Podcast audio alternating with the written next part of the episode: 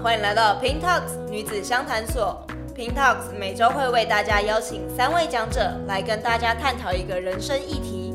本周的主题是婚了婚了，爱情的下一步。那我们的第二位讲者是 The View 共享空间创办人 Mioni，你准备好了吗？嗨，大家好，我是文科太太 Naomi。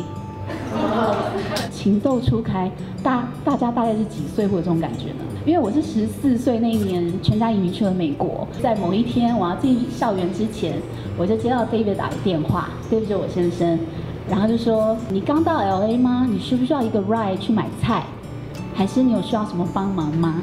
然后我就说：“呃，我是刚到 LA 没错，可是我来美国已经五年多，那时候我说我不需要一个 ride。”然后他那时候就说。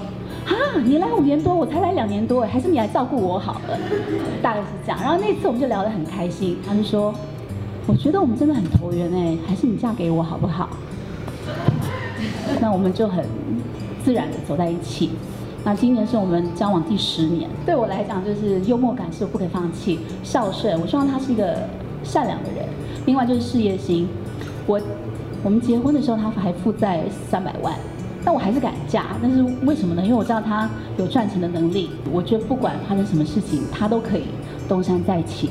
可是有一次，我就好像 complain 他说：“你应该先帮我妈干嘛干嘛，你才去做什么什么事情。”不过他那时候其实是有点生气的回应我，他说：“那时候我们还没结婚，他就说我没有应该不应该帮你做任何事情，我所有帮你做的事情都是因为我愿意。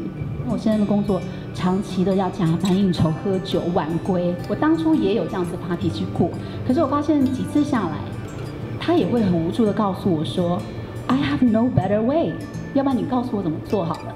我的产业传承，我就是需要应酬，我就是要喝酒，我可以少喝一点，可是你不不能不让我去应酬，就我会变得很心疼他。那我觉得我很感激他所做的为家庭所付出的这些努力。换位思考的话。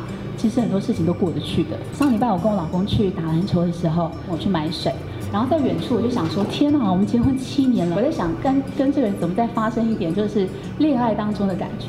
啊，就远远的我就说：哎，一个人吗？哦，他听了很开心哎，他就说：干嘛？我老婆小孩哎，你排队，就会这样跟我玩一下。但这是我们之间的小乐趣。或是有一天，我就很很不要脸，我就在车上，我就说：“嘿，霸王你好，我是攻。” 哦，霸王硬上弓吗？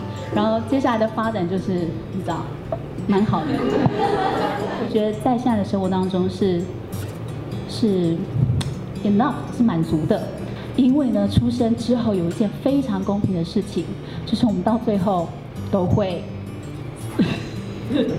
所以这当中的，我希望真的能够选择快乐一点的生活。